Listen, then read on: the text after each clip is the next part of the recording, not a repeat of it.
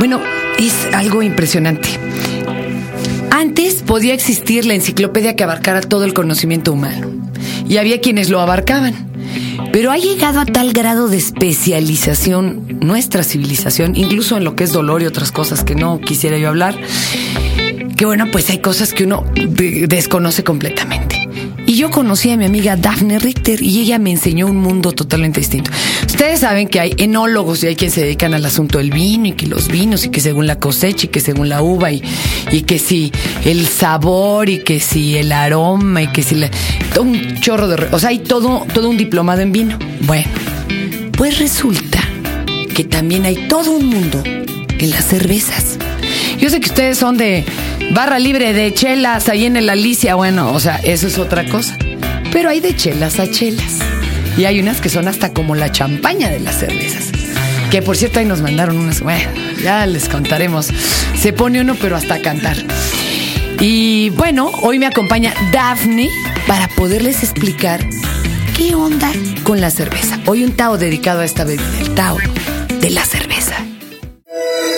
Este es el podcast de Fernanda, de Fernanda Tapia. Podcast por Dixo y Prodigy MSN. Mi querida Daphne, bienvenida. Muchas gracias. Estoy feliz de estar aquí contigo, Fernando. Y aquí, ahora sí que es un chica chiqui, un teta tet, casi, Sí, casi, compañera. Oye, mi querida Daphne, ¿hace cuánto llegaste a México tú? Yo llevo ya 16 años en México y muy feliz, muy contenta. Bien enamorada de un mexicanote, ¿verdad? Que- Sí, me que encanta te robó México el corazón. y me encantan los mexicanos. He encontrado una segunda casa aquí. Sí somos buena onda los mexicanos con todo y que estamos de cabeza con nuestro país. No son solamente buena onda, son cariñosos, gente con una mente abierta, con la puerta de su casa abierta. Es un placer estar aquí. Eh, uno cree que los mexicanos son cerrados, no lo son para nada. Son los primeros a invitar, quieren saber, son curiosos y son muy lindos. Un doctor eh, que me atendía a mí muy pequeña era español y mi madre le decía, oiga, ¿por qué no pone bien la placa de su auto? La traía con un solo tornillo, el otro no. Me encanta que me detengan a decirme, señor, su placa se le va a caer. O sea, le encantaba, decía que somos, en, en lo general, gente amable. Gente No, amable, no. educada, De sumamente educada. Oye, mi querida Dafne, y a ver, ¿y de dónde te surgió decir, me voy a traer de estas cervezas maravillosas? ¿De dónde te surgió la idea? Si somos un país cervecero, era como venir a vender jalapeños, ¿no? A México. No, mira, yo, yo Aunque estaba- ya los hacen en China, pero... Yo estaba viviendo en México y yo tenía unos amigos y de repente uno de ellos, que es de Bélgica, eh, le surgió la idea. ¿Por qué? Porque varias razones, ¿no? Primero, México es definitivamente un país cervecero.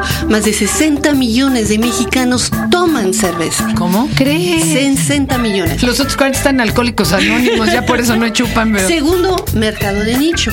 No hay cervezas importadas en México, o lo que hay Ah, es poquísimas, muy sí, son reducido, gringas, sí. ¿no?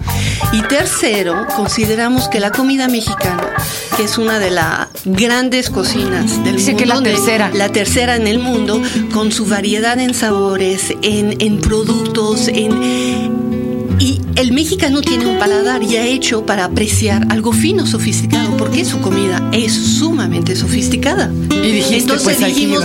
¿por qué no traemos las cervezas? Y a ver, y estábamos seguros que a los mexicanos les iba a encantar. Y sí, definitivamente fue un éxito hasta ahora. Oye, y a ver, nos contaba el otro día el doctor Römer, ¿no? Que se dice que eh, hay bebidas que han conquistado el mundo por etapas, ¿no? Vino, cerveza, el té, cuando los ingleses eran los grandes, ¿no? Eh, así aplastantes. Cada una tiene su época y su periodo, pero la cerveza se consumía incluso en Egipto. No, la, ¿O en la dónde se tomaba? Mira, la cerveza. ¿O en dónde se tomaba? La cerveza es la historia de las eh, de las civilizaciones. Babilonia y del mundo. todo. Es la fermentación de los cereales. Entonces la cerveza fue creada hace, calcula aproximadamente hace 10.000 años. Ah. Entonces es la fermentación de la cebada del maíz de X cereal y todas las civilizaciones han hecho fermentación de sus cereales. Los europeos fue la cebada, los, eh, por ejemplo, los incas fue el maíz, eh, En Asia el arroz. fue el arroz.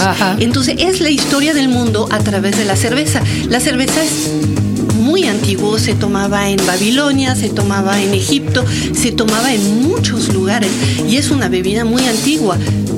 Oye, y por ejemplo, yo leía eh, ahí en la carta de tu restaurante, que ahorita los vamos a invitar, porque es un lugar precioso.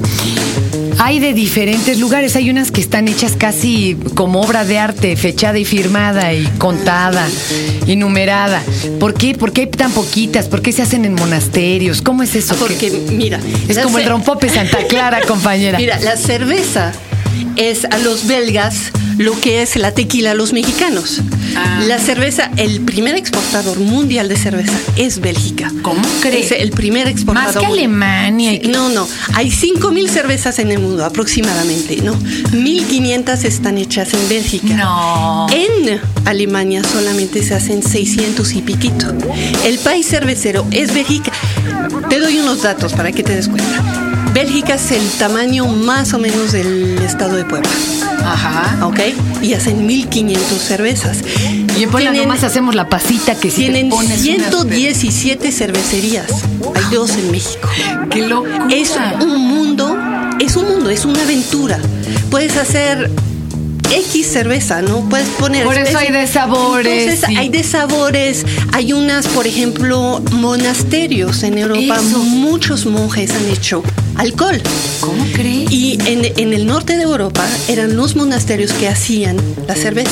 Como aquí las Entonces- monjitas neto hacer el rompopeo, o sea, sí, era el equivalente. ¿eh? Exactamente. Entonces, los monjes, por ejemplo, eh, certicenses, ¿cómo se llaman? Los cirticenses.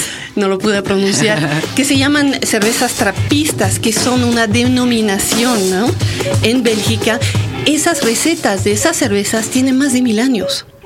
Wow. Son recetas muy antiguas y hoy en día se hace exactamente, se respeta la receta original y los ingredientes son naturales, por eso son cervezas excelentes, no solamente para ponerte alegre y contento y pasar un buen rato, pero para el cuerpo. Son una alimentación, una cerveza es muy nutritivo. Antes se tomaba la Ah, ¿es cerveza, es totalmente está lleno de calcio, de potasio, de Bueno, dicen que vitaminas. con eso todo. te sale más leche cuando estás amamantando. Exactamente, para las No sabemos a qué le sepa la leche al bebé, ¿verdad? Pero de que le va a salir No, más. pero no te hace daño. En, en el siglo XVI, en, Babil, en Pompeya, hay todavía una taberna que existe de la época de Pompeya, donde se tomaba cerveza. Porque se servía cerveza en los caminos, ¿no? Había muchos intercambios comerciales, los viajeros se paraban a, tomar cerveza, pero tomaban cerveza para nutritirse, nu- Nutrirse. nutrirse, ¿no? Porque es, un- es, una, es una comida. Tienes fibras, tienes calcio, potasio. Oye, es como dicen aquí del pulque. Al pulque dicen que le Sí. falta un grado para hacer carne. Oye, pues qué interesante esto que nos cuentas de las cervezas. Y hay unas más dulces, hay otras que tienen mucho más elevado el alcohol. Sí, es que al momento de hacer la cerveza tú le puedes poner especias. Entonces tú le puedes poner azúcar, tú le puedes poner eh, naranja. Esto que dice, tú le puedes poner, déjenme contarles que, eh, por ejemplo, en Argentina se ha dado toda una corriente de hacer cerveza en casa. Sí. Eh, vamos, y, y te lo anuncian y tú te puedes ir parando en las casas y decir, a ver, véndame un litro de su cerveza. Exacto. Y cada una sabe diferente, porque uy, qué locura, le puedes poner sabores, o sea, Sí. especias. Es que últimamente las cervezas hechas en casas, tú sabes, manualmente, artesanalmente, Son boutique. Sí, han vuelto de moda. En Estados Unidos es impresionante la cantidad de pubs, por ejemplo, el dueño hace su propia cerveza. Es impresionante y, y ha vuelto, es una moda, ¿no? Y hacen muy buenas cervezas. Y entonces tú puedes jugar con los ingredientes. Tú puedes Qué poner chistoso. especias. Pues hay muchas cervezas que tienen, am, ¿cómo se llama la hierba mexicana? Ay, se me fue el nombre.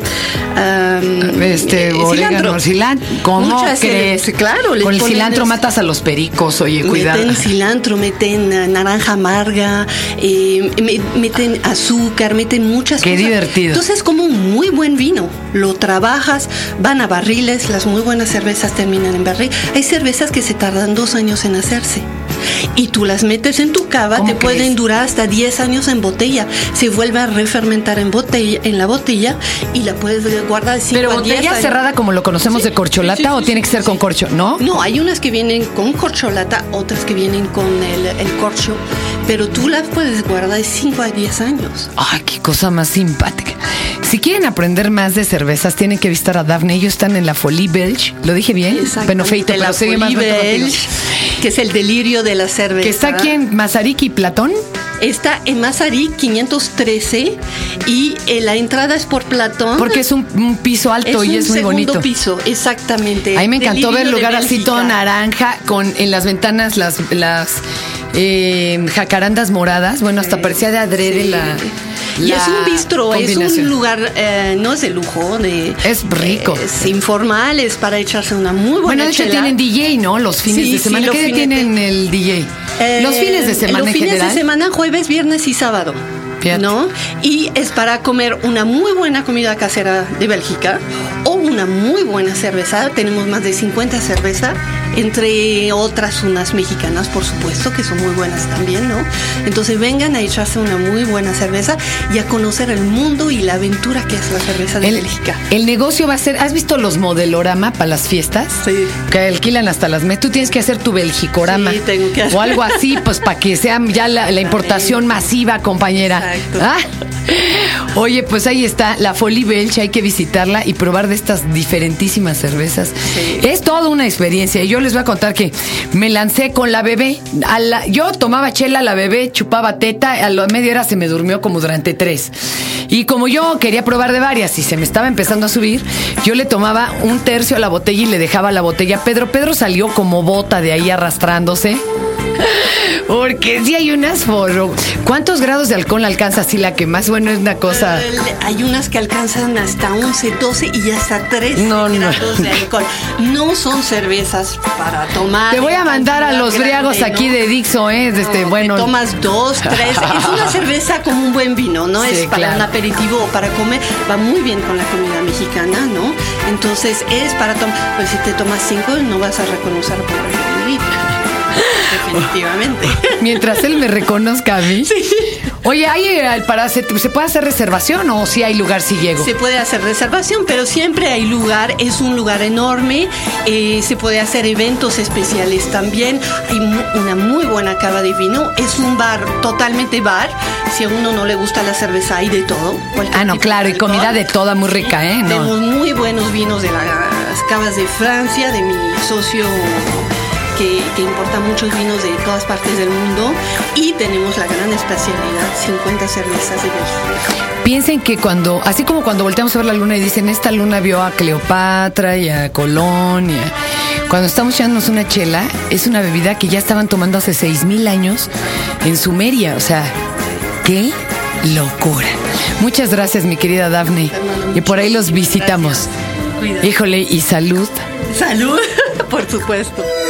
Este fue el podcast de Fernanda, Tapia. Podcast por Dixo y Prodigy MSN.